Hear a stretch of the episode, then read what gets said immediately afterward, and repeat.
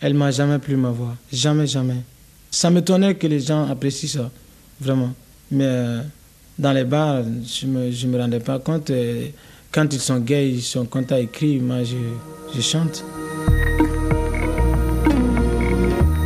Les portraits de la bande passante. Alain Pilot. Cécile Bonissi. Et pourtant, cette voix compte parmi les plus atypiques de l'Afrique de l'Ouest francophone. Depuis ses débuts, Salif Keita se réjouit de voir sans cesse d'autres musiciens, d'autres façons de jouer de la musique, d'avoir des approches différentes. Pour lui, le monde évolue, la musique aussi. Il estime qu'une chanson peut se faire en quelques jours ou en une semaine, mais un album prend des années. Il faut chercher les mélodies, trouver un sujet, les personnes avec qui le réaliser.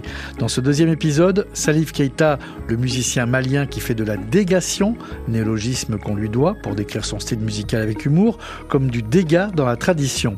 Mais vous allez aussi découvrir un homme qui aurait pu se suicider si la musique n'avait pas été là. Dans ce deuxième épisode, son rapport au métier, à l'écriture et ses collaborations. Commençons par ce que représentait la composition en 1983 pour cet artiste qui a appris à chanter en dialoguant avec les animaux, avec les alouettes, les babouins, les hirondelles ou les patas. Je compose, mais je n'écris pas sur portée parce que je prends une guitare, avec la mélodie, je compose mes chants et je les garde dans la tête. On a souvent dit à Salif que sa voix était puissante. Son chant, lui, l'aide à apaiser sa solitude. La même année, il explique à qui ses textes sont destinés. Je flatte jamais quelqu'un, je dis la vérité sur les gens. Sinon, je flatte personne. Souvent, je m'adresse souvent à la société, même en m'adressant à une personne bien donnée. À travers elle, je, je m'adresse à toute la société le plus souvent. Dans la capitale française où il emménage en 1983, Salif Keita rencontre la plupart des artistes de son continent grâce au fameux producteur Ibrahima Silla qui les connecte les uns aux autres. À l'époque, la grande mode est aux musiques africaines, mais Salif, encore inconnu, galère. Silla lui fait comprendre que pour exister, il doit enregistrer un disque, s'en servir comme carte de visite, comme nous le notions à la de l'épisode précédent. Il sort Soro en 1987. Aucun morceau de cet album ne figura dans le coffret Africa 50 Years of Music, 50 ans d'indépendance, publié en 2010, aux grandes dames d'Ibrahim Silla. Salif Keita, vous savez, j'ai fait un disque mythique qui s'appelle Soro, que j'ai proposé à mettre dans l'album, et ils l'ont pas mis dans le coffret, parce que d'après les anglo-saxons, d'après Miles Davis et Santana, c'est le meilleur disque euh, au monde. Mais vous savez, quand tu es malade, tu es absent, les souris dansent.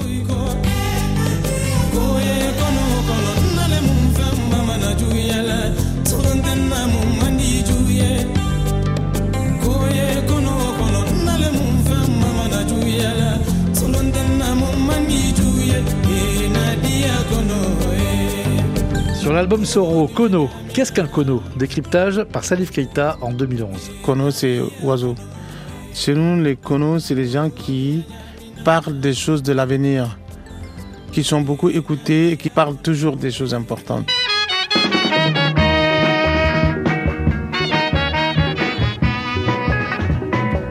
Drôle d'oiseau que ces musiciens qui formaient le Rail Band de Bamako, groupe qui va écrire une des partitions de l'histoire de la musique malienne. Parmi eux, le claviériste Cheikh Tidiane Seck, heureux de retrouver les siens en 1990. Je retrouve mon ancien orchestre depuis 20 ans. Le Ray Band, euh, il y a Salif qui passe, et donc euh, c'est la fête vraiment mandingue quoi. Ce soir, je suis content. Ça doit faire drôle de les revoir tous les musiciens du Rai Band. Ah ben, c'est une fête pour moi, c'est l'émotion, je ne sais même pas quoi dire quoi. Après tant d'années, alors euh, retrouver les anciens du Ray Band, et je crois que le Ray Band, ce fut la grande école du mandingue. Salif, Mori, moi, Djilimadi, on est tous passés par là. C'est au sein du Rai Band qu'on a commencé à exploiter le patrimoine culturel mandingue, quoi, du Mali. euh. Le Ray-Ban parallèlement aux ambassadeurs. Mais d'abord, il y avait le, le, le disons. Et cette lutte continue toujours. C'est c'est vraiment un créneau que la régie des chemins de fer du Mali a, a cultivé et pour euh, donner accès quand même à une certaine évolution de, la musique mandingue. Parce que nous transposons souvent des sonorités de kora sur guitare ou selon la, la tendance de tout un chacun. Et ça donnait euh, une musique euh, de la nouvelle génération.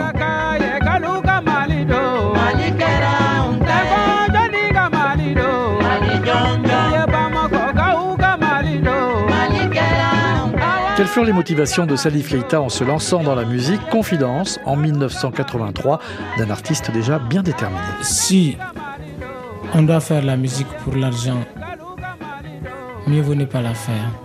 Parce que avoir de l'argent dans la musique maintenant, c'est une chance. Mais si on doit faire la musique pour rééduquer la société, être plus rentable à la société et ne pas mourir inutilement et ne pas vivre inutilement pour la société, avec cette vocation, on peut se lancer dans la musique. Et si on veut faire la musique pour créer le contact entre les différentes couches sociales, que ce soit entre l'Afrique et, l'Europe ou bien entre l'Afrique et les États-Unis, c'est-à-dire euh, créer le contact obligatoire entre les couches sociales pour ne pas vivre inutilement pour la société, euh, on doit faire la musique. Mais pour faire la musique par circonstance, c'est-à-dire avoir de l'argent, s'enrichir uniquement avec cette idée, on ne doit pas faire la musique parce qu'avoir de l'argent dans la musique maintenant, c'est une chance. L'année suivante, il est tout aussi clair concernant son intention artistique. Dans une musique, il faut qu'on sente celui qui fait cette musique. Il faut qu'on sente à travers la musique d'où il vient.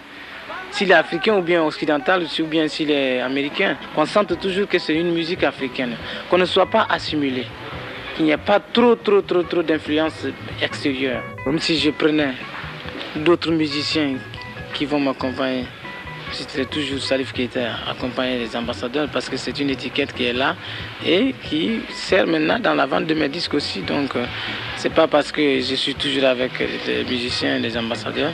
Non, je suis Salif Keita qui a le droit de faire ses disques quand il veut, où il veut et avec les musiciens qu'il veut.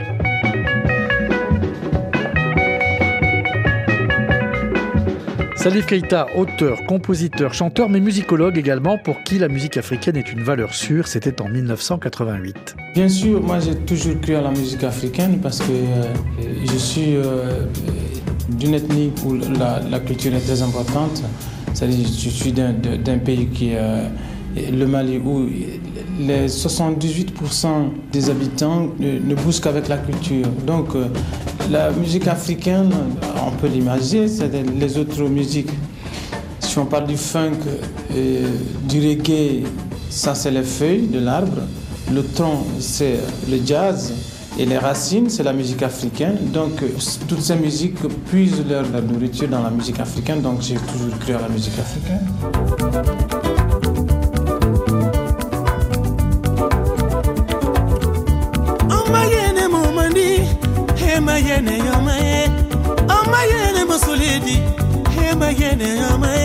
Dans cette musique africaine et malienne particulièrement, le mot fou, une flûte devenue l'intitulé de l'un des albums de Salif en 2002, instrument auquel il a voulu rendre hommage, il le rappelait en 2011. Le mot fou, parce que c'est un instrument avec un son très doux que les enfants ne fabriquent plus, mais ça me fait mal. C'est pourquoi pour un peu de réflexe, pourquoi j'ai donné ce nom au disque que les gens se rappellent un peu parce que vraiment c'était un instrument qui sonne bien. Je sens une pointe de regret euh, quand vous dites que les enfants ne fabriquent plus ces, flûtes-là.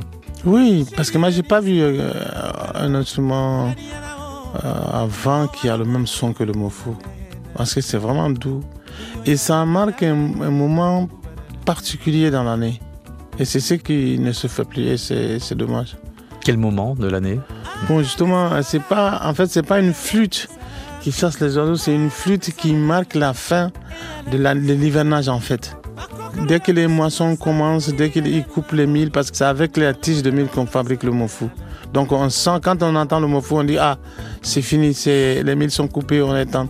C'est le moment de la moisson, voilà.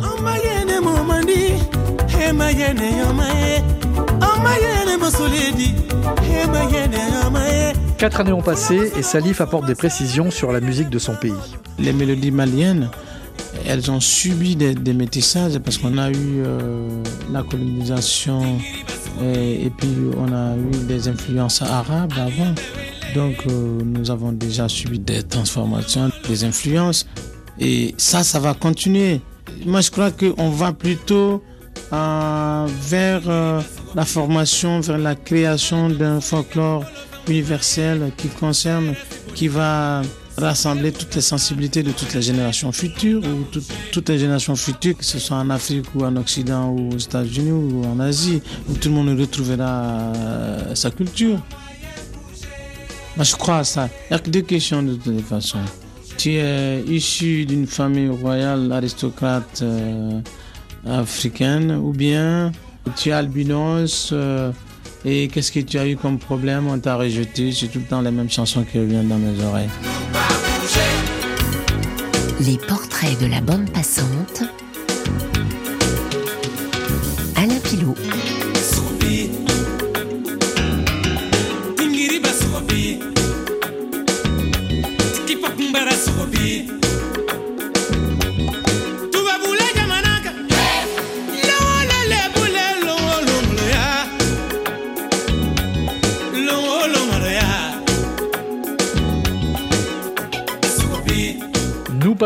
Salif Keita en 1989 sur son deuxième album euh, Koyan, chanson devenue un succès dans l'Hexagone avec un thème peu réjouissant sur les problèmes rencontrés par les immigrés maliens en France, mais le tout sur une mélodie enjouée qui va faire bouger au-delà de son public.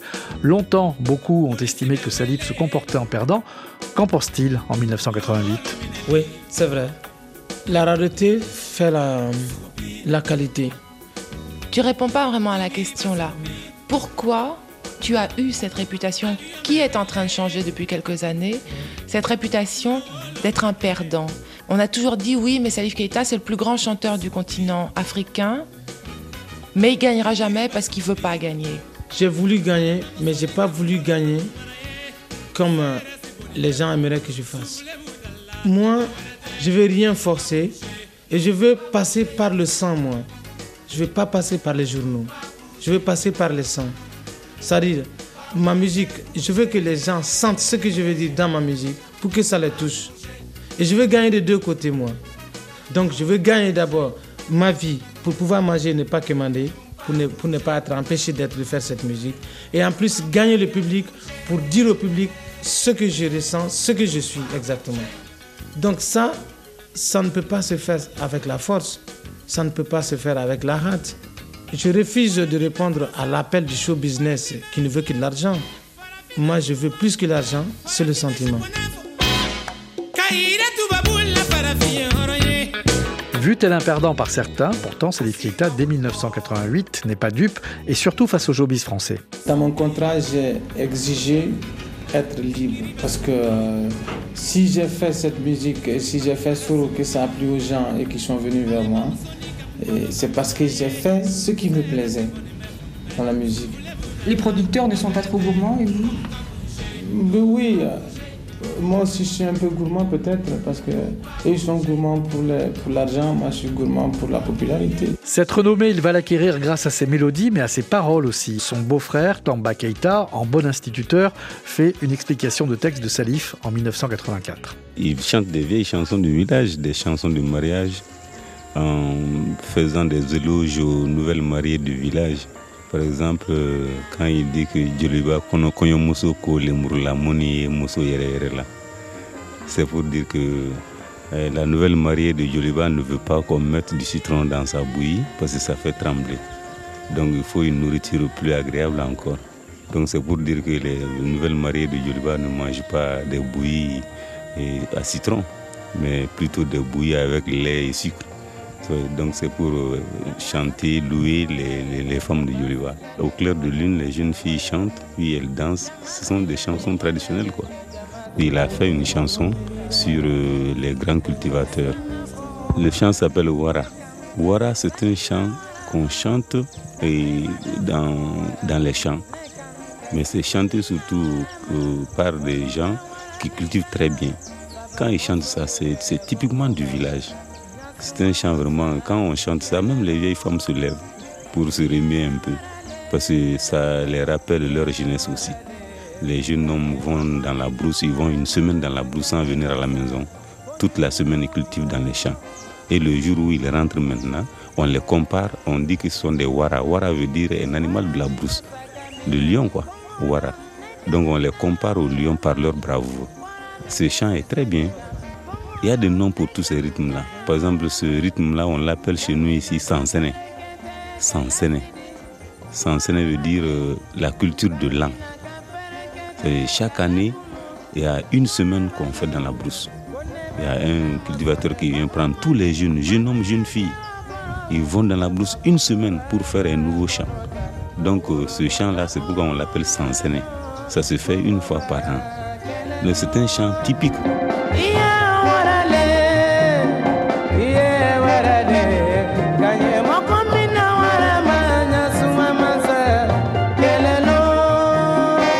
Salif aborde de multiples thèmes dans son répertoire, mais les commente rarement. En 2002, il revient pudiquement sur son titre Ananaming.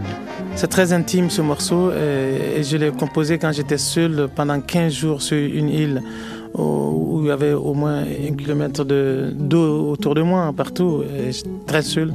Donc ça me rappelle vraiment des souvenirs.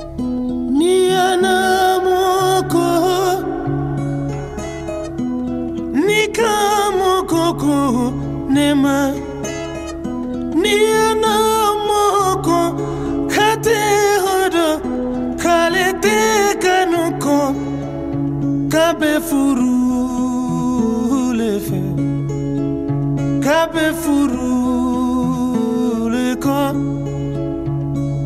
En 1990, Salif Keita tire un bilan sur tout ce qu'il a fait musicalement jusqu'à présent. Le chemin que j'ai parcouru, c'est le chemin d'une métamorphose. C'est-à-dire, quand j'étais au Ray-Band, c'était très local et c'était vraiment traditionnel, tout traditionnel à 100%. Quand je suis parti dans les ambassadeurs, c'était à 90% traditionnel. Et quand je suis parti dans les ambassadeurs, international Abidjan, c'était à 60% traditionnel. Et maintenant, c'est à 50% traditionnel. Et je suis sûr et certain que je vais m'arrêter là. Je ne passerai pas au-delà de ça. Je resterai à 50% traditionnel, à 50% euh, euh, musique moderne pour être crédible au niveau même de la société et parce que moi aussi je suis un albinos, je suis blanc et noir, je suis un symbole. Quand je fais la musique, je sens que j'existe.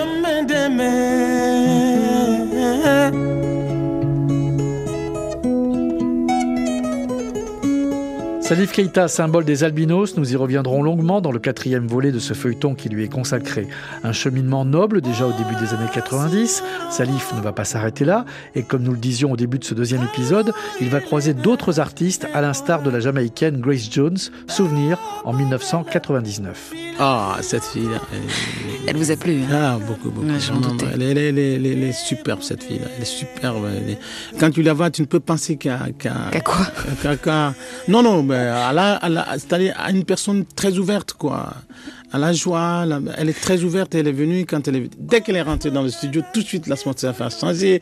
Elle a fait la folie, elle était contente, et puis tout de suite on a tout, on a, très bien cette fille-là. Et euh, c'est aussi Vernagelis qui a fait la rencontre. Ouais. Vous êtes rencontrés à New York alors? Ouais, ouais, New York, mhm. Et alors, une, fille comme Grace Jones qui, qui débarque dans un album, euh, on va dire, euh, africain, mais je sais que chez vous c'est très, très universel, mm. très à l'aise, mm. très vite. Vous chantez, vous, un bambara sur, sur, le, sur Un bambara, oui. Pas de problème, mm. rentre dedans. Ça... Oui, oui. D'abord, les programmations sont très proches de, des rythmes qu'elle connaît. Ouais. Déjà la mélodie, je crois que la mélodie, pour moi, une mélodie universelle. Elle est rentrée, elle a tout de suite, ça a pris, euh, son intervention a pris 30 minutes pas plus. D'accord. Dans le studio. Très star. Très, très star. Très piaf. J'arrive, je chante, je m'en vais. Je chante et je m'en vais.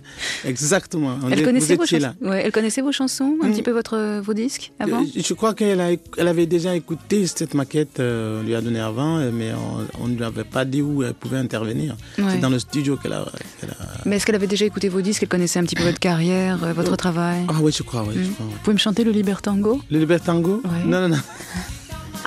c'est en anglais là. Strange, I've seen that face before. Ouais, I can't sing in English. You yeah. can? Yeah, I can. Ben, en bambara. I can, never, Libertango en bambara, moi je suis preneuse.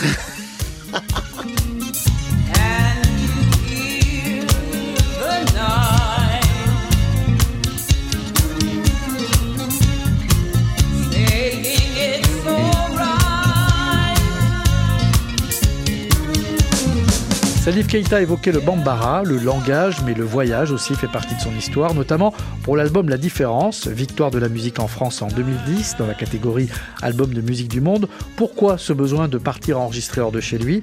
Les explications de Salif la même année. Oui, parce que je crois qu'en écoutant cet album, on voyage un peu. au Mali, en France et au Moyen-Orient.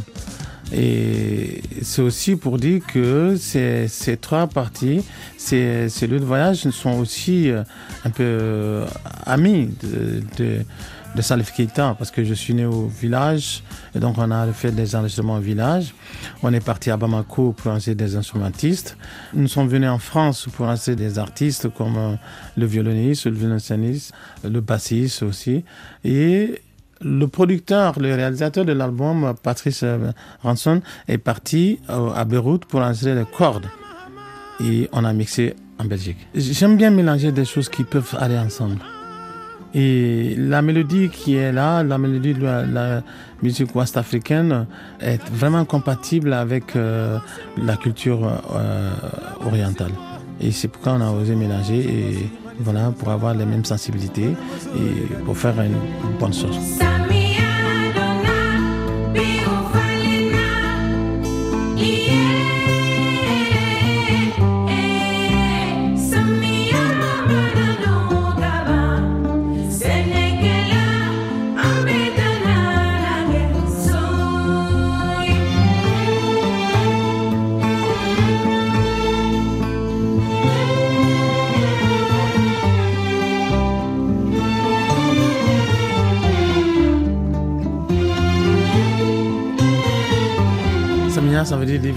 Je parle de cultivateurs et tout en passant par l'histoire un peu de Salif Keita, par ses rencontres, des gens qui étaient là autour de lui, comme j'ai dit, depuis son enfance, qui ont donné l'éclat à sa, à jeunesse, qui m'ont fait rêver par leur support, par leur façon de me traiter, que j'ai vraiment des gens adorables. Donc c'était très nostalgique.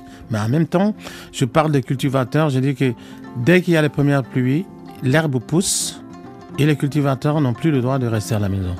L'album Mofou que Salif sort 8 ans plus tôt et disque d'or dans l'Hexagone porte le même nom que celui de son club à Bamako, avec ses soirées-concerts qui se jouent à chaque fois à guichet fermé, ainsi que celui de son studio d'enregistrement où il forme de jeunes talents à qui il transmet son savoir-faire. Salif et sa voix exceptionnelle a tout fait pour que les musiciens africains puissent se produire eux-mêmes et lorsqu'il demande les services d'un producteur français pour l'un de ses disques, c'est encore dans ce studio, dans la capitale malienne, que cela se passe. Moi, je crois qu'un musicien africain quand il est dans son environnement, il donne le meilleur de lui. Et c'est pourquoi c'était bien de les enregistrer au Mali. Et puis c'était beaucoup plus facile que Philippe Consulat vienne à Bamako, qu'eux ils se déplacent pour venir en France.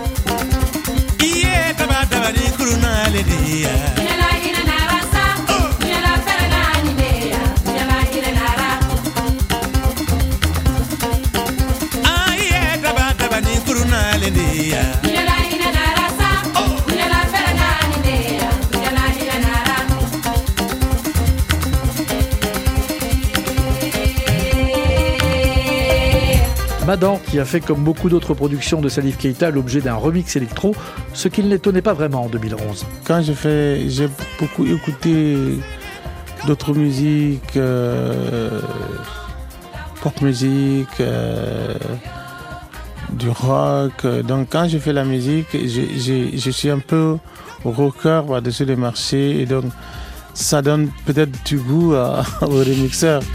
C'est pour ça.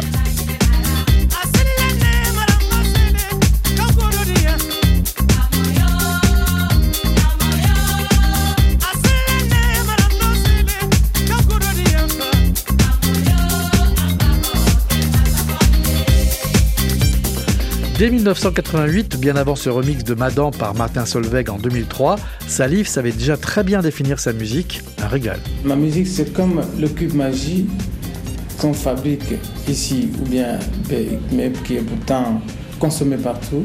C'est comme l'aromagie qui est le goût de tout le monde. C'est comme un enfant métissé. Donc, je veux dire que moi, j'ai amené la mélodie, le rythme, les paroles et j'ai accepté euh, une chemise occidentale. L'un des musiciens qui va apporter énormément à Salif est sans aucun doute le plus africain des musiciens blancs, Jean-Philippe Riquel. Jean-Philippe, euh, j'ai entendu euh, parler de Jean-Philippe et après lui-même il m'a appelé et on a fait connaissance comme ça. Je suis venu plusieurs fois dans son studio et après on a travaillé ensemble. Qu'est-ce qui a fait que vous ayez accroché tous les deux? Bah, C'est un génie. Il a un don, euh, un don euh, inégalable. Salif Keita en 2011 à propos de Jean-Philippe Riquel. Inversons les rôles, c'est Riquel qui parle de Salif. Salif, euh, je crois que la plus grande différence par rapport à Youssou, c'est qu'il correspondrait plus, à mon avis, à, à l'archétype de l'artiste. C'est quelqu'un qui a beaucoup souffert dans sa vie, c'est quelqu'un qui n'est pas d'une famille de griots et qui a voulu chanter quand même, ce qui lui a posé beaucoup de problèmes, et qui est albinos. Et je crois que autant, par exemple, euh, Youssou a une énorme assurance, une grande force comme ça intérieure. Et Salif, euh, c'est plutôt quelqu'un de fragile et plutôt quelqu'un d'hypersensible. C'est aussi ce que j'aime chez lui, évidemment.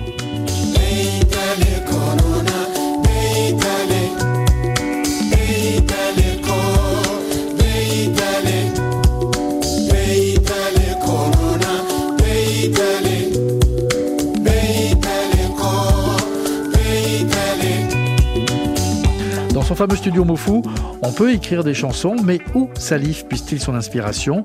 Au Mofu à Bamako ou au bord du fleuve Niger près de son village natal? Il le confie en 2017. J'adore le Mali et vraiment il faut dire la vérité que chaque fois que je veux faire un album, c'est au Mali que je pars et c'est au bord des cours d'eau parce que euh, du fleuve Niger euh, que j'aime beaucoup, j'aime beaucoup être là-bas. C'est là-bas que j'ai grandi et, c'est là-bas que je vais tout le temps. Je vais dans d'autres, euh, dans la nature, quoi. Souvent, mais même pas si c'est pas le cours d'eau, au bord des cours d'eau, mais j'aime bien la nature. C'est au pied des monts Ombori au Mali que fut tournée la genèse, non pas de l'histoire de Salif, mais l'un des films où Salif est à l'affiche en 1999, long métrage historique avec à ses côtés la chanteuse comédienne Fatoumata Diawara qui se rappelle de ce tournage 20 ans après. Vous étiez toute jeune, Fatoumata Diawara. J'étais toute jeune. Quel souvenir gardez-vous de ce film? Oh là là, c'était très très fort.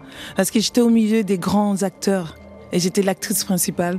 J'avais 14 ans entre Sotigui Kouyaté, qui est un grand monsieur, âme, Balamoussa Keita, âme, Salif Keita, ça là c'est la voix de Salif Keita. Entend, ouais. Et euh, je me souviens de cette journée-là, j'avais la tête, c'était long, parce qu'au cinéma, vous savez, on regarde un film en une heure et demie, mais le tournage, c'est deux mois ou trois mois, vu, voire euh, jusqu'à trois mois. Et j'étais là une journée un peu difficile, parce qu'on répétait les mêmes scènes, c'est la première fois où les acteurs se, se retrouvaient tous les cinq, c'est la dernière scène. J'étais fatiguée, donc je posais ma tête sur l'épaule de euh, de Salif Keita et je chantonnais à chaque fois. Quand j'étais fatiguée, je chantonnais. Et il m'avait dit cette phrase-là, il m'a dit, tu sais, tu devrais chanter. J'ai remarqué que quand tu étais seule, tu chantais tout le temps. Rusé comme un renard, fort comme un lion, jamais asservi à qui que ce soit, Salif a maintes fois couché ses mots à côté de Bamako. Et puis, les derniers peut-être, en conviant des amis, mais pas que du Mali, c'était en 2018. Le dernier album, c'est pour dire merci. Merci à, tous ceux qui m'ont supporté et même à ceux qui ne m'ont pas aimé. Je voulais vraiment beaucoup de collaboration. J'ai voulu travailler avec mes amis pour dire au revoir. Qu'est-ce que vous allez faire après alors? Moi, je suis un fils de cultivateur. J'ai toujours dit que après la musique, j'aimerais bien aller au chant. Salif Keita va-t-il véritablement délaisser le chant C-H-A-N-T pour les chants C-H-A-M-P-S Il nous le dévoilera sans doute dans le dernier épisode où il commentera les quatre volets précédents. D'ici là, un troisième acte dédié à son rapport à la scène et à l'étranger. Alors vous, pas bouger.